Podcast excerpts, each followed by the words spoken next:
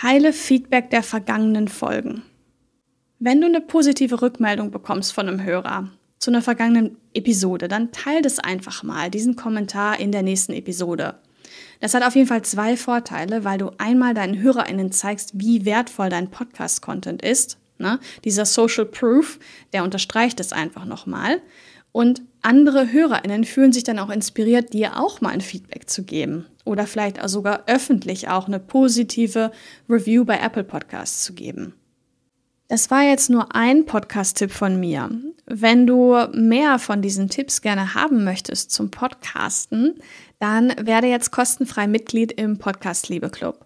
Trag dich dafür einfach mit deiner E-Mail-Adresse ein und du bekommst dann regelmäßig Podcast-Ressourcen, Inspirationen, Tipps und vieles mehr direkt in dein E-Mail-Postfach. Den Link zum Podcast Liebe Club und auch alle erwähnten Ressourcen aus dieser Episode findest du ganz oben in den Show Notes.